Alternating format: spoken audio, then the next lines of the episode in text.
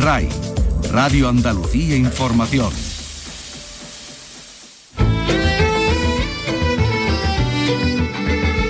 En RAI, Andalucía es cultura. Con Antonio Catón. Buenas tardes, en el Día de la Lectura y por eso leemos a Emilio Prados, autor del año. Cerré mi puerta al mundo, se me perdió la carne por el sueño, me quedé interno, mágico, invisible, desnudo como un ciego. Lleno hasta el mismo borde de los ojos, me iluminé por dentro. Celebramos, eh, celebramos este Día de la Lectura con libros y con uno de ellos especial, Paisajes de la Historia de España, del historiador y sacerdote jesuita Fernando García de Cortázar, en este día en que también celebramos el aniversario del nacimiento de Rafael Alberti con un nuevo documental del que les vamos a hablar. Y más cosas, La Veronal. Carlos López, buenas tardes. Buenas tardes. Pues la exitosa compañía de danza contemporánea, Premio Nacional de Danza, en 2013 presenta su último espectáculo, Opening Night, una pieza que homenajea al teatro como concepto orgánico, no solo abstracto. Los bailarines embarcan sobre el escenario en una búsqueda en las tripas de la escena, que está muy presente. Van a estar con nosotros, que creo que ya están por aquí, los responsables de Luces de Barrio, que llega esta Navidad con fábulas quiméricas al Tres Barrios Amate de Sevilla. Esto forma parte de la propuesta Jardines en el Aire, un proyecto que se iniciaba en 2020 y que ha sido premiado por la Comisión Europea. Por cierto, incluye la iluminación de 3.000 velas aromáticas. El diccionario de la Real Académica, de la Real Academia, perdón, se renueva e incluye casi 4.000 nuevos vocablos y acepciones de palabras ya conocidas. Les vamos a hablar pues de algunas de ellas. Una de las más llamativas es la de rebujito. En fin, comenzamos con la realización de Miguel Alba, produce Elena Zájara. Andalucía es cultura, con Antonio Catoni.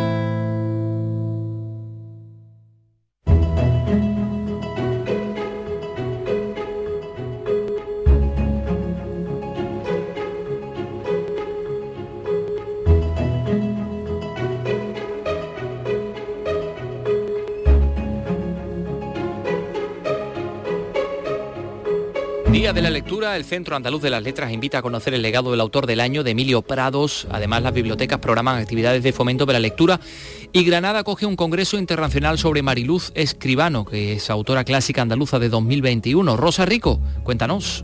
La lectura de una locución ciudadana elaborada por el catedrático de literatura española Julio Neira, manifiesto por la lectura en la sociedad audiovisual, tendrá lugar a las siete y media de esta tarde en Málaga, en la sede del Centro Andaluz de las Letras, que se complementará con una conferencia a cargo de María Dolores Gutiérrez Navas, autora del cuaderno didáctico dedicado a Emilio Prados, y tres clases magistrales de la misma investigadora en centros educativos. También se celebrará una lectura de poemas de Prados a cargo del poeta Ángelo Nestori. Neira apelará al hecho de que leer y escribir cambia la forma de entender el mundo. Esa era la convicción generalizada entre los jóvenes poetas del 27. La alocución íntegra se puede leer en la página web del Centro Andaluz de las Letras. Las bibliotecas provinciales andaluzas han organizado una serie de actividades literarias eh, para todos los públicos. La Biblioteca Provincial de Granada acoge hasta, el, eh, este viernes, hasta mañana, el Congreso Internacional de Recuperación de la Literatura escrito por mujeres. Mariluz Escribano, poeta de la memoria y de la concordia. Su obra también será protagonista el día 23 en una actividad infantil. Y bueno, pues este día de la lectura se celebra en recuerdo del encuentro en que tuvieron los autores de la generación del 27, tal día como hoy, para recordar a Góngora en Sevilla. También un 16 de diciembre del año 1902 nacía Rafael Alberti y de ello vamos a hablar porque em, en Cádiz se ha presentado hoy un documental que nos acerca un poco más a la figura del poeta gaditano. Cádiz, Mónica Berramón. Desterrado del mar, Rafael Alberti viajó desde el... Retornos de Rafael Alberti es un nuevo documento biográfico para dar a conocer la vida y obra del poeta a través de las ciudades en las que vivió, desde su puerto de Santa María natal, pasando por Madrid, por América o Italia. También hay testimonios e imágenes inéditas de personas próximas al poeta, como nos cuenta el escritor Juan José Tellez, que es el guionista del documental realizado por el Servicio Audiovisual de la Diputación Provincial. La Diputación ha podido recoger testimonios de personas que hoy ya están fallecidas, que estuvieron muy ligadas a Rafael Alberti. Ahí había un material en buena parte inédito que nos revelaban aspectos cotidianos de la vida de Rafael Alberti, de María Teresa León, de Aitana, que son los que en gran medida conforman las imágenes y los totales de este documental. Un documental de más de 40 minutos que ya está disponible en la página web de la Diputación Provincial.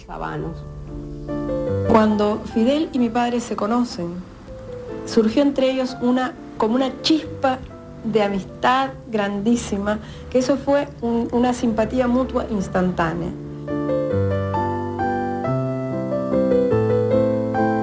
México permanecería durante casi un año. Buena parte de los poemas que escribe durante ese periodo se encuentran recogidos en 13 bandas y 48 estrellas, que Alberti subtitula Poema del Mar Caribe, textos contra el capitalismo y los dictadores, a favor del mestizaje frente a la dominación exterior. He ahí el núcleo ético de esta obra que precede a su regreso a una España en vísperas de la guerra civil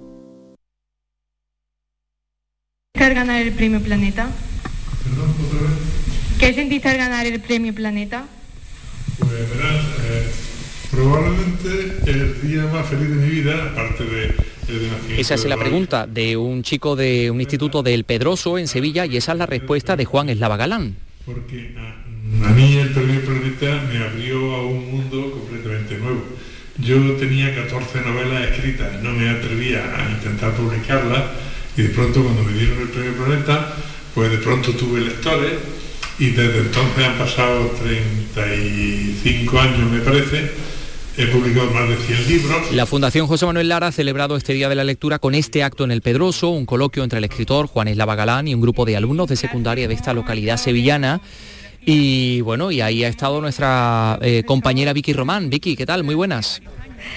Hola, ¿qué tal? Muy buenas tardes, Antonio. Bueno, pues el edificio Escuelas Nuevas, el que alberga un museo dedicado a la historia de la escritura y donde también tiene, bueno, cabido homenaje a José Manuel Lara, al creador del grupo Planeta, es donde ha tenido lugar, como decimos, pues este, este acto por el Día de la Lectura y que ha tenido, bueno, pues como, como ponente al escritor eh, Juan, Eslava, Juan Eslava Galán, eh, que ha departido con los chicos, con los alumnos del Instituto de Educación Secundaria Aníbal González alumnos de cuarto de eso, de este centro de aquí eh, del Pedroso, ha hablado con ellos, bueno, a, raíz de las preguntas que todos mismos le, le formulaban, pues sobre eh, su, su trabajo como, como escritor, eh, muy interesado en su experiencia como ganador del premio Planeta, también en su manera de, escribir, sobre también la, su experiencia como, como profesor de instituto, dando clases a, chicos como, como ellos en, en institutos, clases de inglés eh, en este caso, y sobre bueno, con las lecturas que podría recomendarles también a, todos ellos, lecturas eh, que decía Eslava Galán, que deben de pasar pues por los, por los clásicos, obviamente, ¿no? Homero, Virgilio, ah, Cervantes, por supuesto, Quevedo, y alternarlas con autores modernos entre los que se ha citado, bueno, pues con humor, ¿no? Como, como siempre, eh, él mismo, ¿no? él se recomendaba también sus novelas y decía, bueno, que también invitaba a los, a los chicos a que interactuaran con él y le escribieran cartas a, su web que él seguro contestaría. Como decimos, ha sido un acto pues eh, divertido por las anécdotas que ha, contado al hilo de las preguntas que le formulaban los jóvenes y también bueno, muy, muy instructivos en los que ha terminado, muy instructivo el rato, como decimos, el acto en el que ha terminado además pues hablándole, eh, entre otras cosas, pues, de esa enciclopedia de, del nazismo sobre la que nos hablaba también eh, a nosotros ayer mismo eh, en el programa. Pues como decimos, es uno de esos actos enmarcados dentro de este día de la lectura y que ha concluido pues con la lectura también del manifiesto a, cargo de algunas de los alumnos de, este centro de aquí del Pedroso. Alumnas sobre todo porque han sido ellas las, las más activas, las que más han preguntado y las más participativas, como digo, porque han sido las que han leído, ¿no? entre varias, el manifiesto por esta jornada.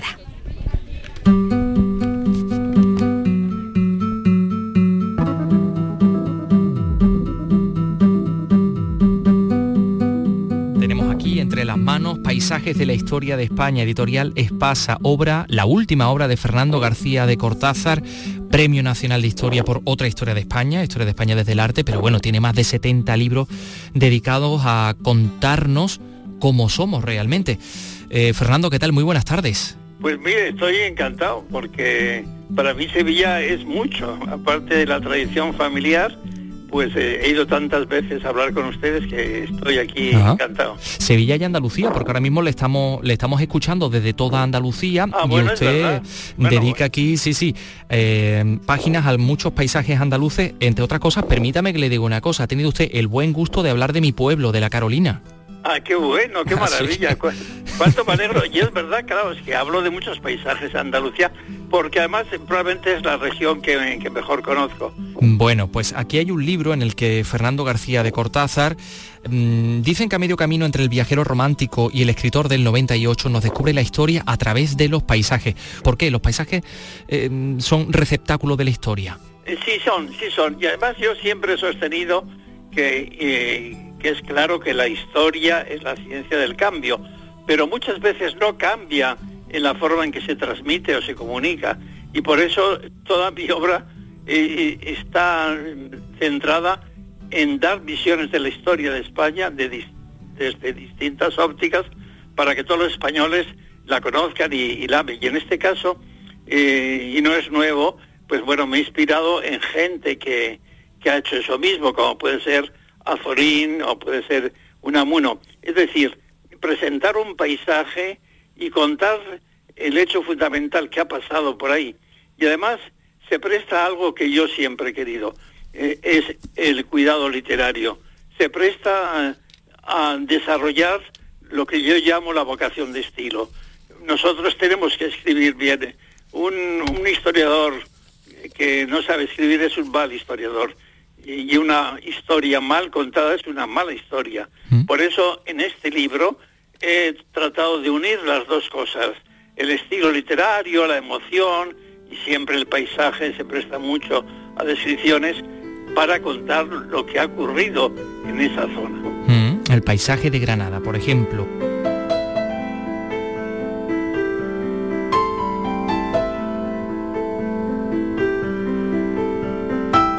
La Alhambra. ¿Qué viajero no ha llorado el ocaso y ruina de aquel reino musulmán? ¿Quién no ha compadecido el destino de Boabdil, el rey chico cuya última mirada a la hermosa ciudad que perdía para siempre parece rondar aún por los salones y jardines que hoy visita el turista?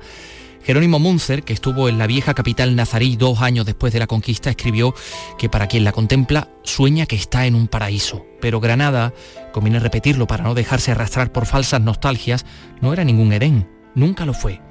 No lo fue para el vulgo y tampoco para buena parte de sus reyes, siempre alertas, aseteados por las críticas de alfaquíes y poetas callejeros temerosos de convertirse en víctimas de alguna intriga palaciega, al filo siempre del abismo.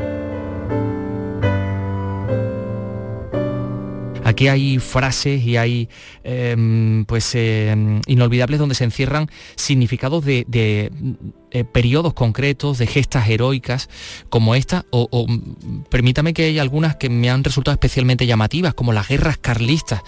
Cuánta revancha y cuánta, mm, y, cuánta sangre en, esas páginas que, que usted dedica al paisaje de Estella, por ejemplo.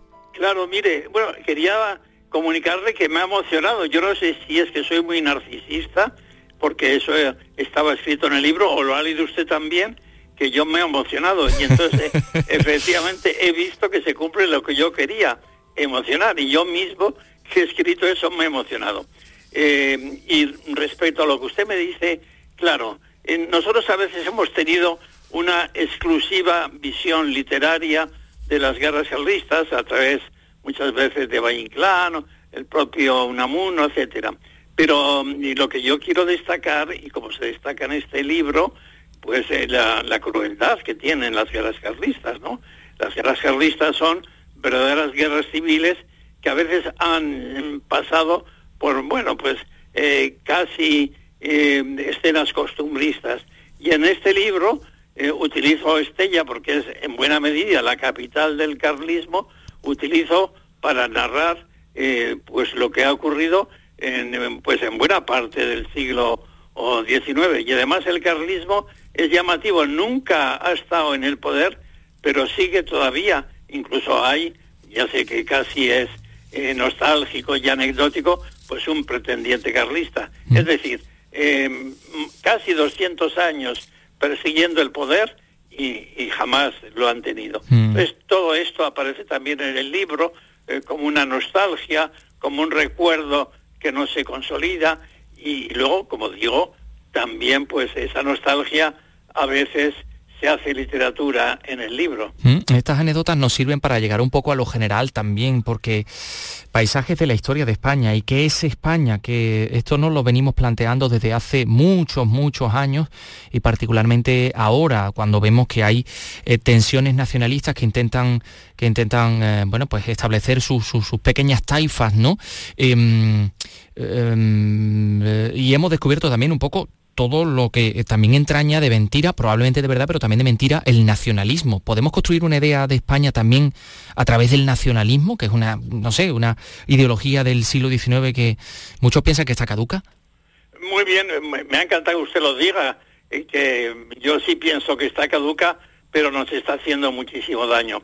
Y, este libro, Paisajes de la Historia de España, yo creo que eh, nace con una oportunidad triste, pero que está empujando el libro, porque usted ya sabe que el Ministerio está a punto de aprobar una norma por la cual eh, del temario de la historia de España prácticamente desaparece todo de lo, que hemos hablado, a excepción de las guerras carlistas.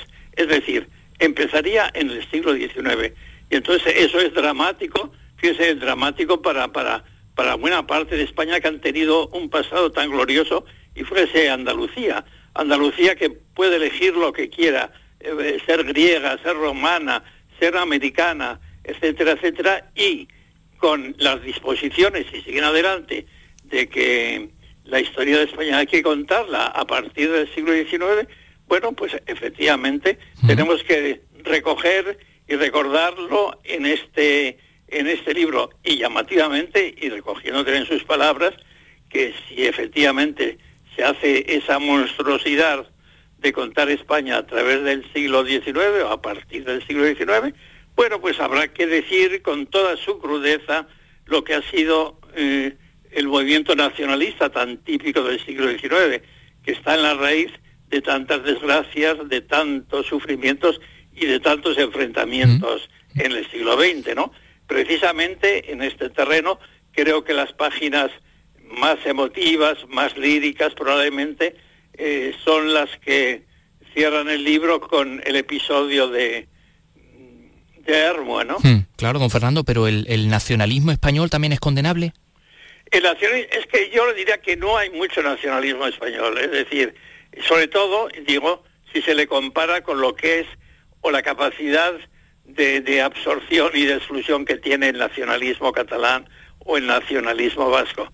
Existen que, que usted conoce bien, además, que usted es vasco, vamos. Bueno, claro, y que he estado 12 años escoltado precisamente, como saben sus amigos de Canal Sur, porque me han entrevistado muchas veces, estado escoltado 12 años, es decir, por defender España. O sea, lo conozco perfectísimamente. Entonces, entiendo que hay nostálgicos que, que no son muy constitucionalistas, eh, nostálgicos de un régimen pasado y muchas veces de una especie de nacional catolicismo que es el que ha triunfado en España. Porque nunca, ni en el siglo XIX, ni en el XX, ni en el XX existía un nacionalismo como laico o cívico, sino lo que triunfó fue esa especie de afirmación de que España es católica, todo eso relacionado con el nacionalcatolicismo. Mm. Pero yo entiendo que no se puede comparar eh, lo agobiante que podría ser ese nacionalismo en algún momento, insisto que ya no, con lo que hace actualmente y día a día el nacionalismo catalán o el nacionalismo vasco, que son los que más, más eh, conozco yo, que te agobian y que te, te meten sus palabras, que te meten sus mitos de guardarropía, que los mismos quieren ser presidentes de Atleti Bilbao, que el portero de tu vecindad, que, que todo, todo pasa por ellos. O sea, entonces, eh, respondiendo a su pregunta, no podremos hablar de un nacionalismo español porque no existe ese agobio de, una ideología que está presente en algunos sectores minoritarios. Sí, bueno, bueno, y además usted conoce muy bien el, nacionalismo vasco, como usted me cuenta, entre otras cosas porque usted es sacerdote jesuita Y entre los jesuitas también nacionalistas hay, hay habido y, y, hay unos cuantos. por supuesto, por mm. supuesto, déjeme que intervenga. Que sí, y tiene usted toda la razón, que efectivamente que, que los hubo y los hay. Y siempre, pues como también pasa en la sociedad civil, pues los curas nacionalistas pues eh, tienen mayor preferencia que los que no lo somos eh, en las instituciones religiosas. También la Iglesia en eso es eh, bastante oportunista.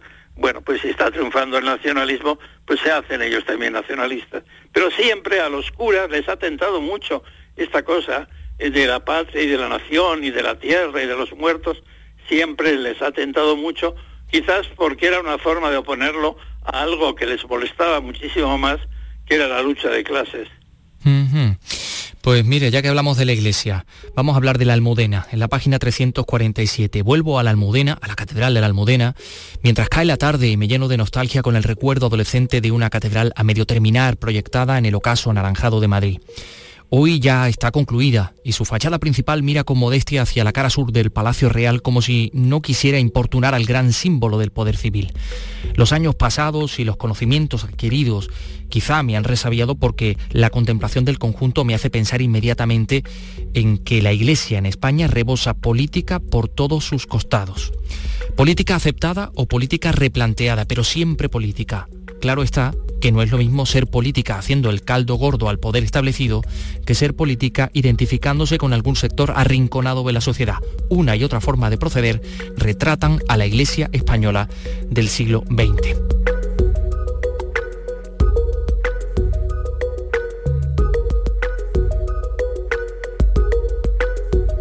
un historiador sacerdote, ¿hasta qué punto se ve condicionado para hablar del, protagonismo de la Iglesia en la historia de España? Don Fernando.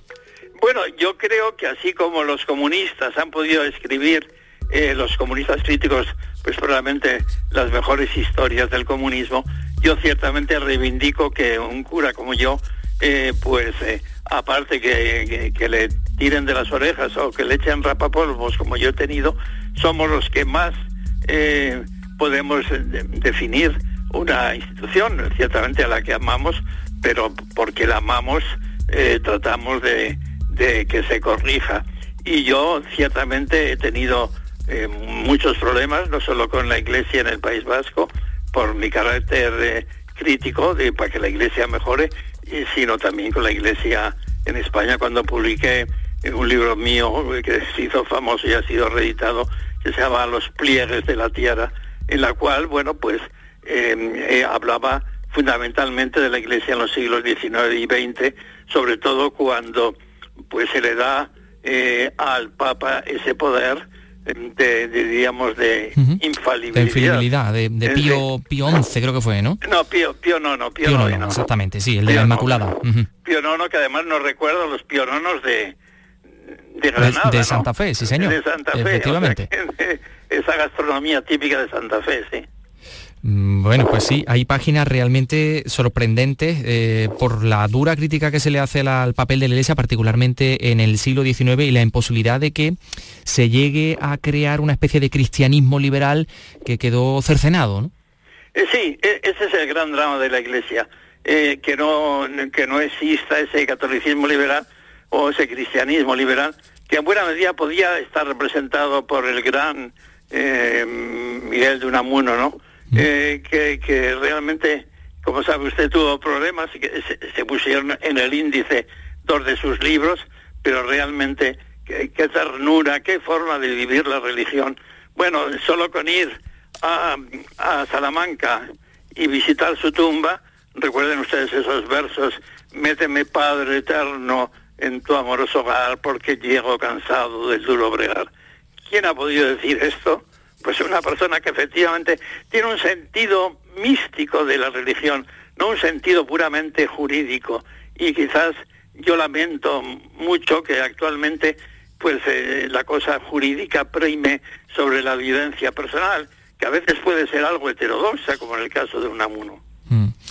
No se pierdan estos paisajes de la historia de España, de Espasa, Fernando García de Cortázar y Ruiz de Aguirre, eh, porque es realmente una delicia. Esto podría ser una, guía de viajes también, ¿no? Eh, sí, efectivamente.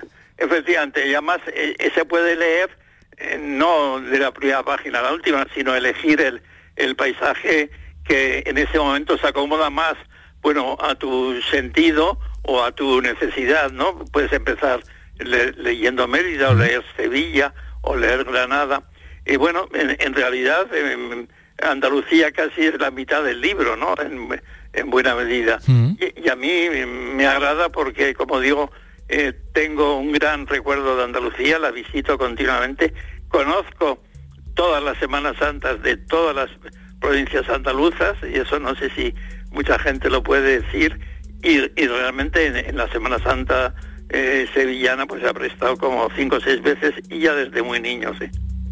Eso es interesantísimo. Por cierto, don Fernando, se le ha escapado hoy un paisaje nuevo, que hemos conocido que ha aparecido el templo de Melcar, es el templo de Hércules, por Dios, eso, es, eso es una noticia de primer orden, ¿eh? eh totalmente de primer orden, de primer orden.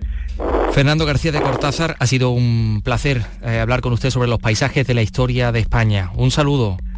Un saludo fortísimo a todos y a toda Andalucía.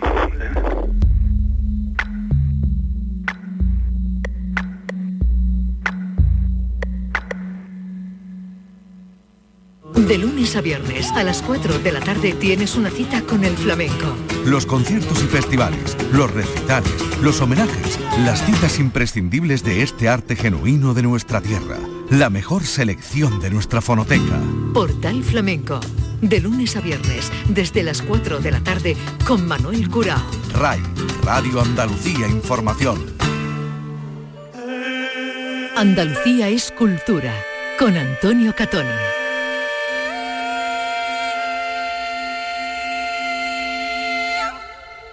Son las 3 y 27.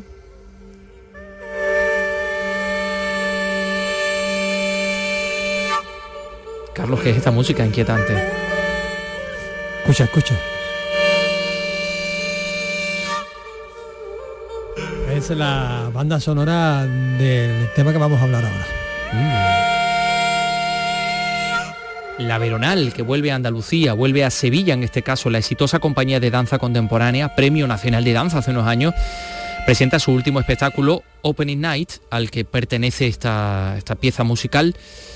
Hablamos de, una creación que homenajea al teatro en sí, Carlos. Exactamente. Al teatro como concepto orgánico, no solo abstracto. Ah, bueno. Los bailarines se embarcan. te, lo, va a dejar claro el, el autor, pero bueno los, bailarines se, embarcan pues en el escenario en una búsqueda en la que las tripas de la escena están muy presentes. No, ah, solo, no solo lo abstracto, sino también la mecánica que envuelve al teatro.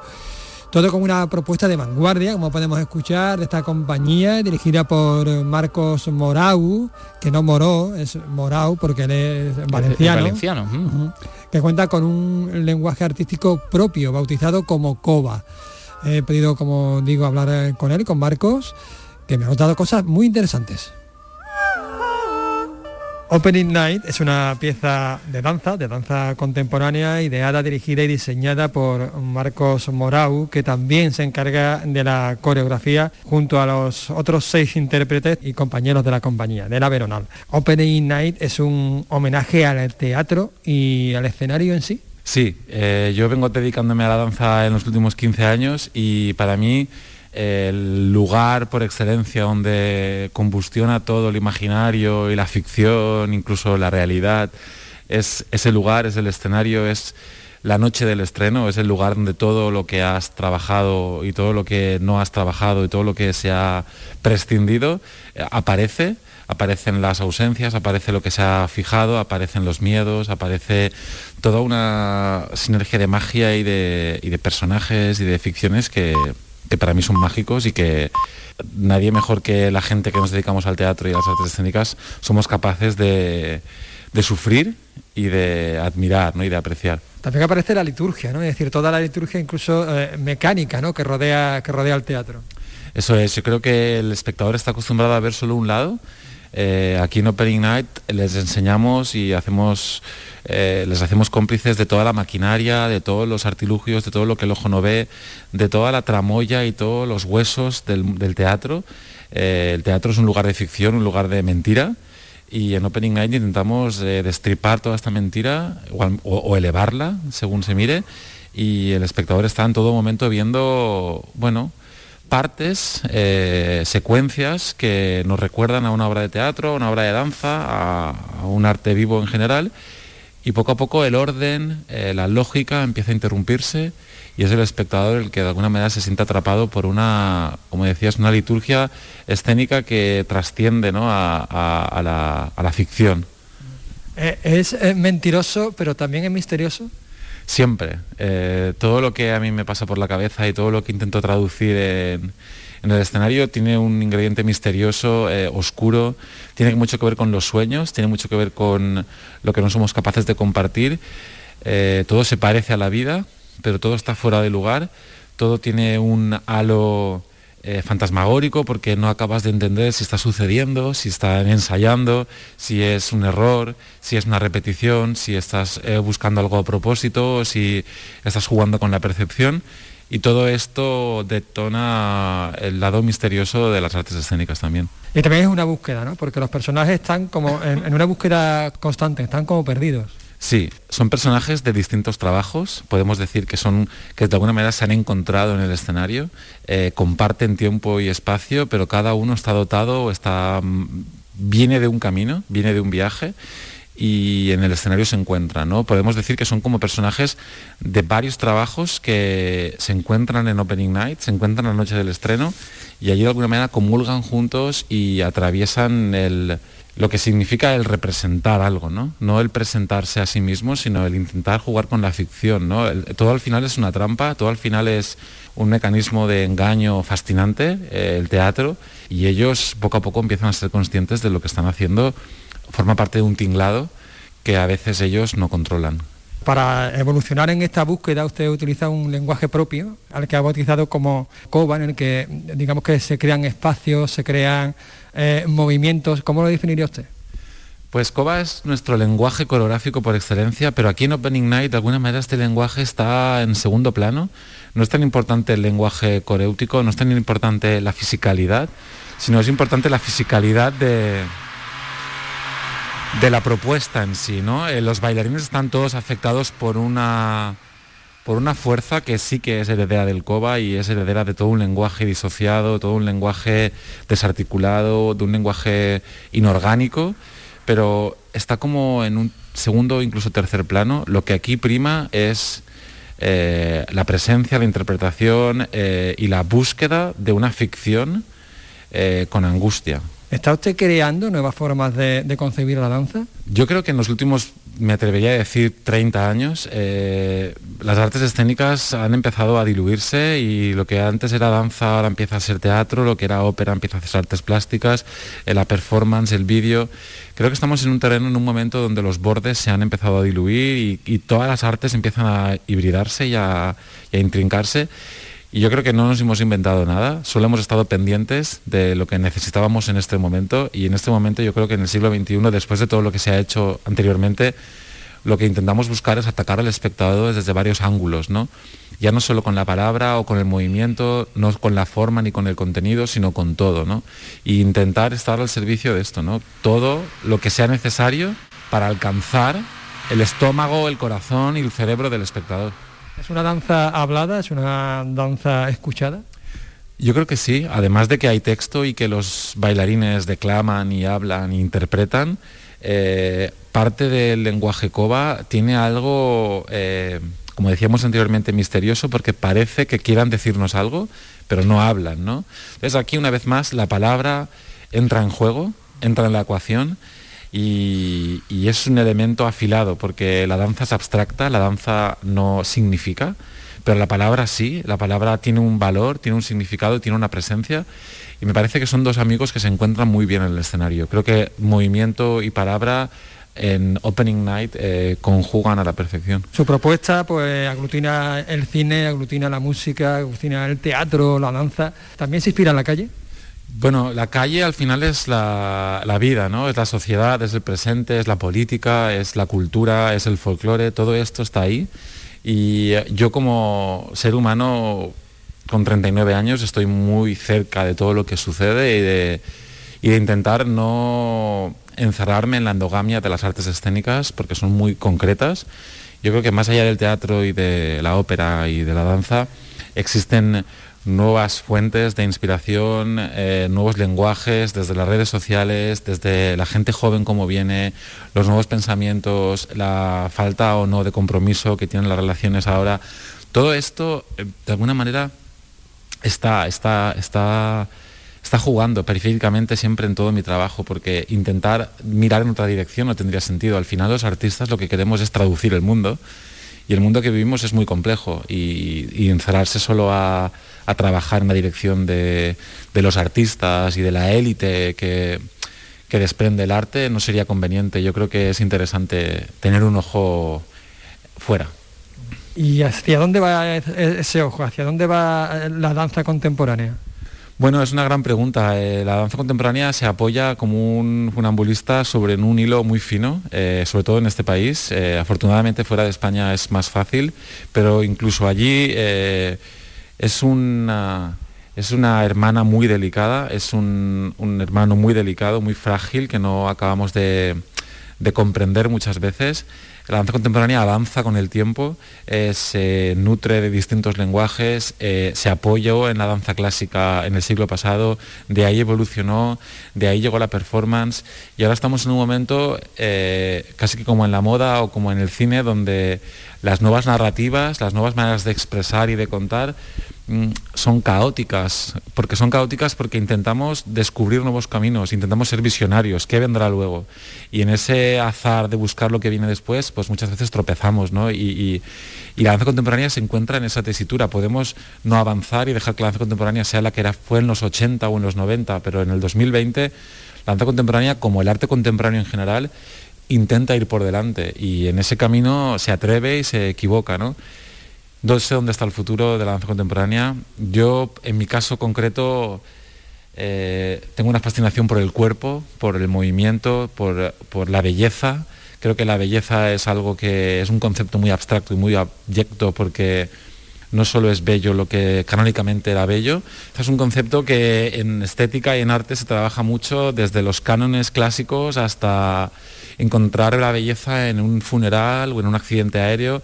La belleza es la composición de la imagen, la fuerza de la imagen, de su contenido, del color, del equilibrio. A mí todo esto me interesa mucho, creo que es una cosa que nunca pasa de moda y que siempre está presente en nuestro tiempo. Y como yo soy coreógrafo y me dedico al movimiento, también apuesto por un lenguaje depurado, por un lenguaje claro.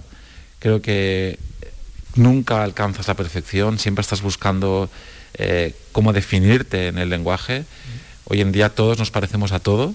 Eh, es muy difícil identificarse con un estilo propio y con una voz propia. Yo creo que en ese camino de encontrarse, pues te vas perdiendo y te vas encontrando y quizás el futuro está ahí, en perderse. Marco Morao, muchísimas gracias por atendernos. Muchas gracias, ha sido un placer estar aquí en Sevilla por creo que quinta vez. Es fenomenal estar aquí en el Teatro Central, el público, eh, la ciudad, siempre tenemos muy buena acogida y, para mí es como un lugar siempre que me gusta tener en el calendario. Pues recordamos, hablando de calendario, este viernes y este sábado, Opening Night en el Teatro Central, aquí en Sevilla. Bueno, pues eh, recuperamos algunas cosas de las que nos ha dicho eh, Marcos. uy, se me ha ido el, apellido Carlos, Marcos Morao. Por cierto, los, ruidos que, que, ¿Qué estamos pasando ahí de fondo? Estaban, estaban decapitando, no, no, no, es broma. Estaban montando en, el escenario, que es un teatro, pues la, gente... ¿Usted cree que puede decir este tipo de cosas? La palabra es afilada, como ha dicho Marcos. La palabra es afilada, claro, es un mm, arma. Sí, sí, y es verdad. Y la danza no significa, en realidad. Pero ¿hacia dónde va ese ojo? Es una danza hablada, una danza escuchada. Es muy interesante la reflexión, pues, pues tanto de Marcos Morao como las preguntas de Carlos López, pues que no vamos a subestimar, ni muchísimo menos. Pues mira, te voy a decir otra cosa, querido Carlos. Hay otra compañía de danza, los de DAL, que trae el Teatro Góngora de Córdoba, El Perdón, que es un alegato contra la violencia con texto de Juan Carlos Rubio, nada más y nada menos. ¿eh? José Antonio Luque nos lo cuenta en Córdoba. El autor y director teatral montillano Juan Carlos Rubio ha creado un texto que armoniza la coreografía del bailarín Chevi Muraday con la experiencia vital de la bailarina y actriz colombiana Juana Acosta, quien ha sido víctima ella misma de violencia. Se trata de una proclama contra el rencor que, según Juan Carlos Rubio, es una medicina que uno toma para matar a otros y acaba matándote a ti mismo. Para vencer la violencia, por duro que sea, lo único eficaz es el perdón. Y en este espectáculo hemos hecho un volcado de esas vivencias, por supuesto a través de la visión creativa y genial de Che Muraday y yo colaborando en los textos. Así que es un espectáculo muy especial, hecho con mucho cariño y yo creo que muy necesario para hablar de la violencia y del perdón. Juan Carlos Rubio acaba de recibir el premio teatral Tierra Íbera en la localidad jiennense de Peal de Becerro.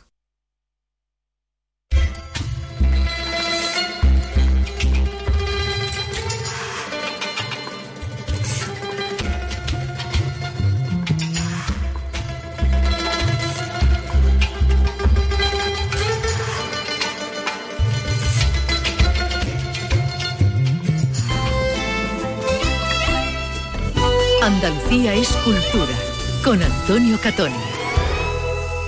En la revista de RAI tienes el repaso a la actualidad del día, música, la última hora de la jornada, conexiones en directo. El gran programa informativo de las tardes de RAI es La Revista de RAI, de lunes a viernes desde las 5 de la tarde con Beatriz Rodríguez. RAI, Radio Andalucía Información.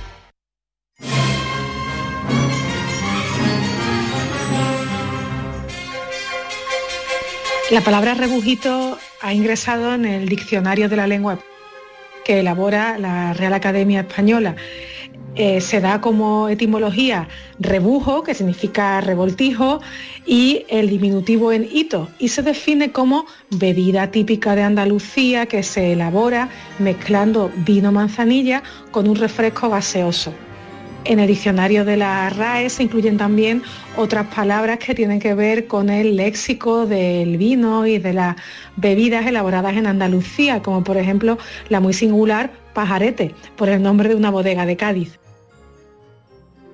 Es la voz de la catedrática de literatura y divulgadora Lola Pons que nos ha dado cuenta de esas palabras, que algunas palabras que han ingresado en el diccionario de la Real Academia que se renueva, incluye bueno, casi 4.000 nuevos vocablos y acepciones de palabras ya conocidas, como ustedes han estado escuchando, rebujito o pajarete. Mientras tanto, escuchamos de fondo la Real Orquesta Sinfónica de Sevilla.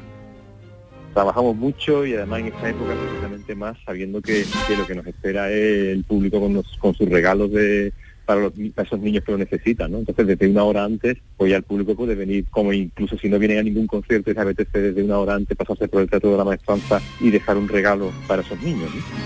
La Real Orquesta Sinfónica de Sevilla que pone en marcha la campaña Juguetes en Navidad en todos los conciertos a partir de mañana y hasta el 4 de enero. Los miembros de la orquesta van a recoger los juguetes que lleve el público desde una hora antes de la actuación juguetes que se van a repartir el 5 de enero en la sala de ensayos del arroz. Se esperan recoger miles de juguetes tal como ocurrió el año pasado y así lo ha contado el gerente de la orquesta Pedro Vázquez como acaban de escuchar. Y vamos con otra cosa.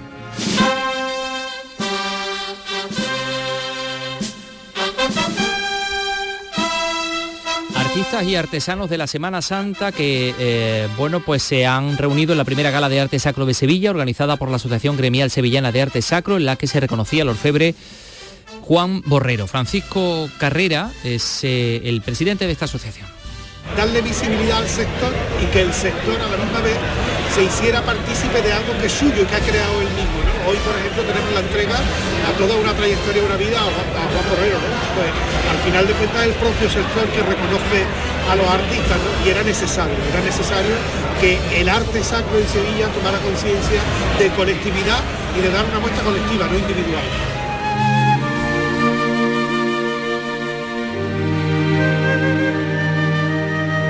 Andalucía es cultura, con Antonio Catoni.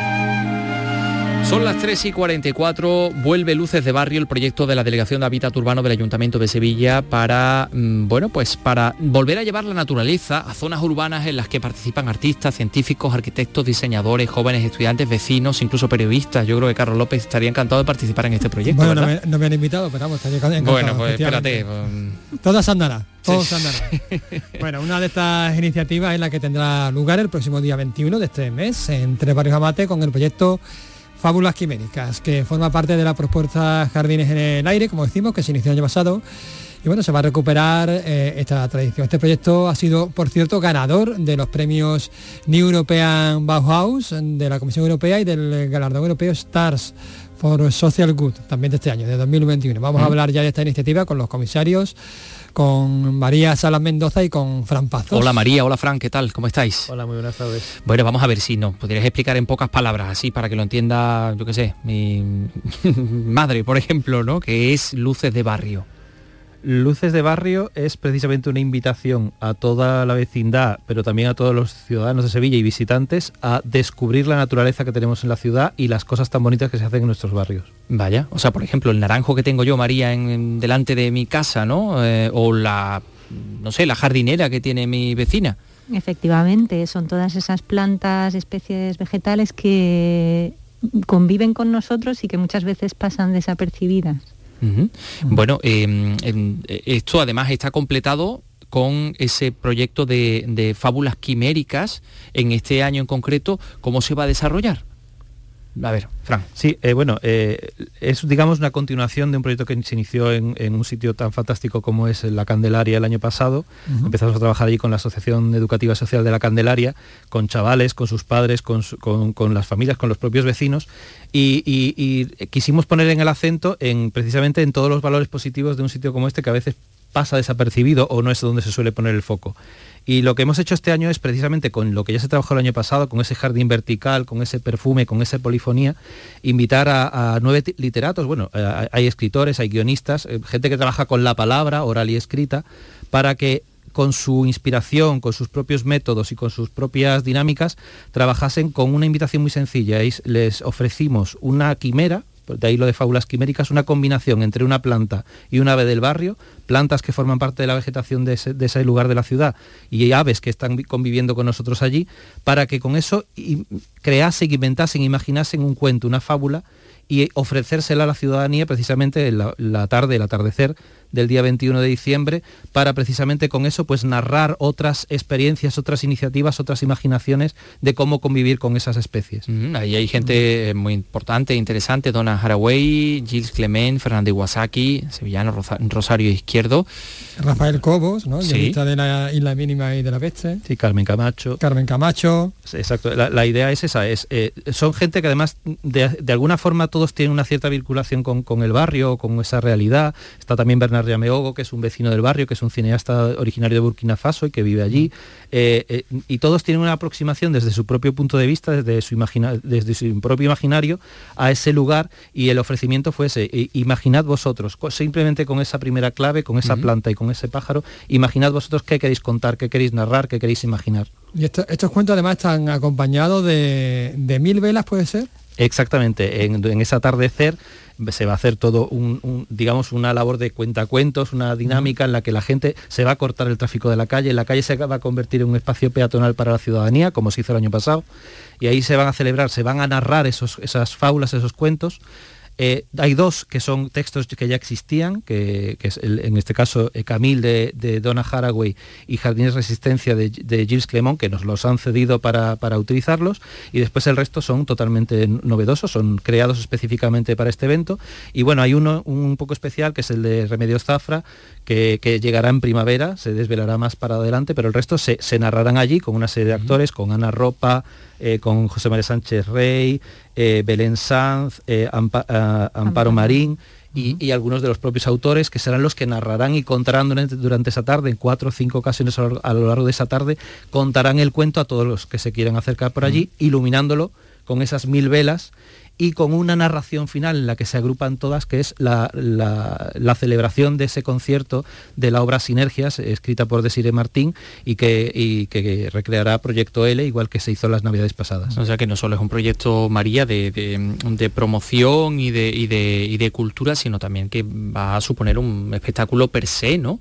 Esa tarde del 21 de diciembre, ver todas esas velas y escuchar la- las narraciones. Bueno, de eso se trata, de, pasar una tarde especial en, este barrio que, ha acogido el proyecto con un cariño increíble y con el cual llevamos trabajando pues más de un año y medio.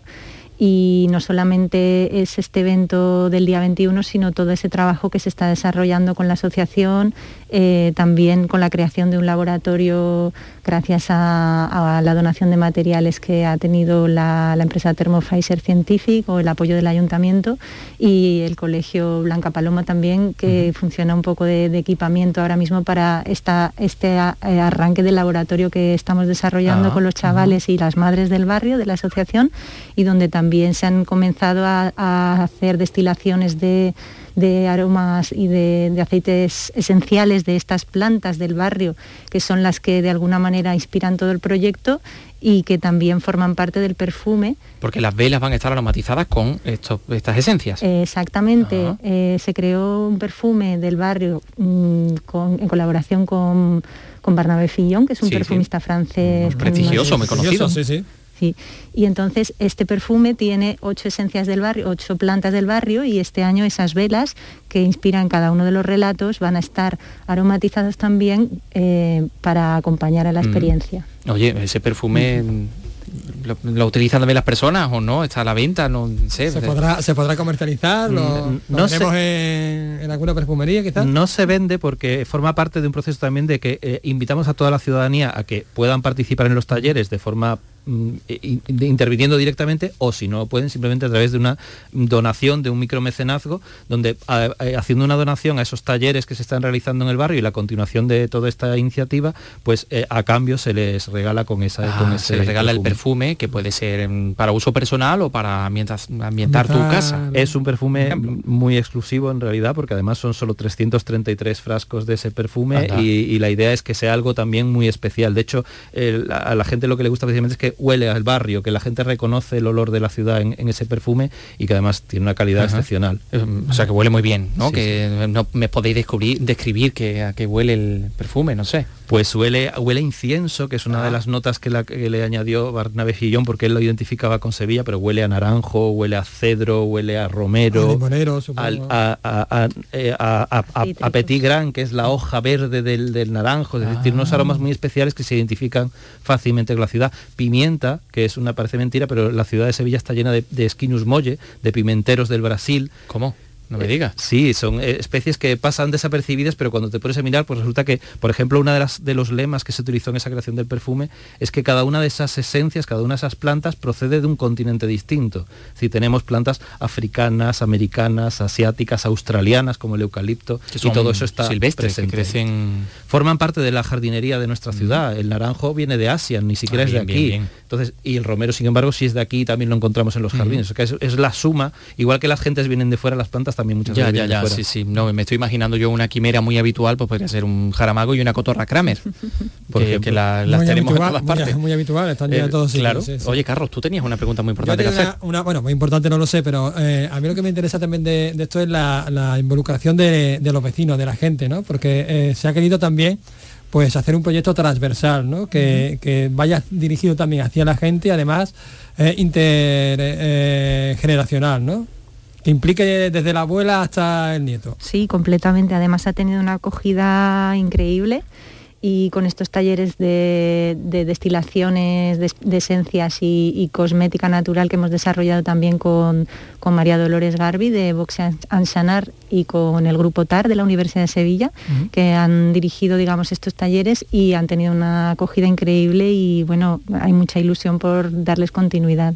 Porque de hecho hay, eh, creo que eran 40 vecinos también participaban ¿no? en, este, en este proyecto, en, el, cuentacuentos, por decirlo de alguna manera. Sí, eh, todos los procesos se han, eh, se han, hecho a través de diferentes tipos, de, diferentes talleres en los que han participado desde chavales, chicos y chicas de, la propia asociación de, la Candelaria y también este año, aparte, ese carácter intergeneracional entra con la participación de sus padres y de propios vecinos que han formado parte del proceso, en, por ejemplo, con algo tan sencillo como dar acogida a este jardín vertical en la fachada de la parroquia de Nuestra Señora de la Candelaria, que es donde se agrupan gran parte de las asociaciones del barrio, no solo la Candelaria, sino también eh, la plataforma cívica Tres Barrios Amate, es decir, todo prácticamente es como el núcleo de la acción social del barrio está en este, en este lugar, el, centro Guadalinfo, etcétera. Es decir, es también una forma de, acoger a este proyecto que no deja de llegar de fuera, en cierto modo. Nos sentimos muy bien acogidos y por supuesto por eso hemos seguido allí. No deja de llegar de, eh, fuera, pero cada año eh, tiene más aceptación, ¿no? Parece que está creciendo. Bueno, ojalá siga creciendo. De hecho, una de las ideas, por ejemplo, el punto de partida inicial del proyecto el año pasado fue algo tan aparentemente tonto como reutilizar el agua de los aires acondicionados para reverdecer nuestra ciudad. Algo que mucha gente ya hace de forma informal. Sí, sí, porque utiliza esa, esa, agua para regar o, para fregar. Bueno, que es agua, que no le pasa nada a la planta. Es agua, incluso bueno, esa pequeña, esa pequeña acidez que tiene cuando sale directamente de la máquina, en el poco tiempo el propio, la propia atmósfera lo regula, con lo cual tampoco es tan agresiva como muchas veces se piensa. Y aparte se pueden buscar plantas que le guste ese tipo de agua. De hecho, fue una de las cosas que se hizo inicialmente en esos primeros talleres de, botánica que se hicieron en el barrio y con ese agua se creó un jardín, se reverdece la ciudad y la intención es que a futuro eso siga creciendo y podamos algo tan tonto como un residuo, que no deja de ser un agua que se tira, se pueda aprovechar para mejorar simplemente nuestras calles. Claro, para mejorar la calidad de vida de los vecinos de, esa zona, ¿no? Y bueno, y, describirme cómo, cómo fue el resultado de esos jardines verticales, muy frondosos. Bueno, pues sí, la verdad que cada vez están más frondosos. Empezaron poco a poco. Eh, al principio algunas plantas pues tardaron en aclimatarse porque están flotando en una fachada vertical, es un jardín vertical. Eso también nos ha, nos ha enseñado, hemos ido aprendiendo del propio jardín, los jardines están vivos, no es algo que va evolucionando y que, y que se aprende mucho de ellos también. Y bueno, durante este año hemos instalado este riego robótico con Pablo Puyol y con Etejido, que nos han ayudado a nivel tecnológico con una instalación que han hecho en unos talleres con los chavales también de la asociación eh, de Arduino. Eh, a través del cual eh, con unos sensores podemos saber el agua que está requiriendo las plantas los diferentes días del año y, se activa ese, ese riego que está conectado a los aires acondicionados, ¿no? al agua desechada por los aires. Bueno, ahora os están escuchando en toda Andalucía seguramente y, oye, probablemente surjan proyectos muy similares en otros barrios. vais a trasladar? De ciudades y pueblos. Bueno, esa es una de las intenciones, no solo eso, sino por ejemplo, eh, estamos tratando de investigar con esos talleres de destilación eh, si se puede aprovechar la poda de la vegetación urbana para extraer eh, algún tipo de valor, proyectos de economía circular, que los vecinos la aprovechen. Tradicionalmente la naranja se, aprovechaba, pues volver a insistir en ese tipo de procesos y no perder esos bienes que no dejan de ser bienes y recursos que tenemos en la ciudad. Y con esto igual, pues si podemos aprovechar para mitigar el efecto del cambio climático en nuestras calles, simplemente poniendo plantas en los balcones y que además nos ahorremos el agua porque la podemos regar con el aire acondicionado, bueno, pues es una forma de mejorar con una pequeña gota más en ese vaso que queremos llenar. Bueno, pues esto es fantástico, este Luces de Barrio que vuelve, ha estado con nosotros María Salas Mendoza y Fran Pazos, los comisarios de, este proyecto. Estaremos pendientes, por supuesto, el día 21 de esa velada tan especial, tan quimérica. Y estaremos. Eh, y lo contaremos. Gracias por estar con nosotros. Muchas gracias. Mucha suerte. Bueno, y gracias también por lo que hacéis porque estáis mejorando las condiciones de vida de muchos ciudadanos de Andalucía. Muchas gracias. Y a todos los colectivos que hay implicados, que son más de 80. Bueno, pues eh, dicho queda, son las 3 y 58. Eh, ¿Te parece, Carlos, que nos vayamos con música? Por supuesto. Bueno, pues vamos a irnos con la cantante Mala Rodríguez, que actúa este sábado en el Festival Navirap de Jerez.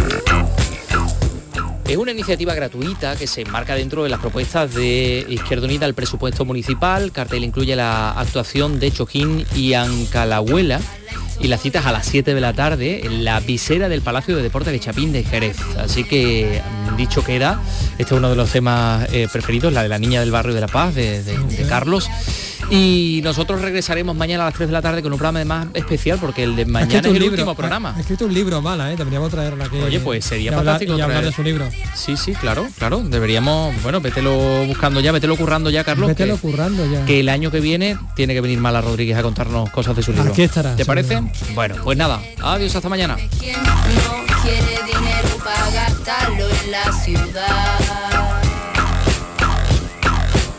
Quería Quería joya, no valoras nada si no lloras. Lo mejor de no tener nada es tener que trabajar y sudar por apartar la miseria a un lado. Conseguir respeto a base de coraje y cojones. Ella lo tenía, ella lo sabía, ella se lo merecía. Valía para eso y para más. Tenía todo lo que quería, vestía la ropa con la que tú solo puedes soñar.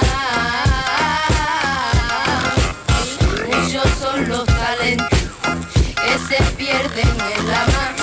Pero cuando tú solo sirves para traficar,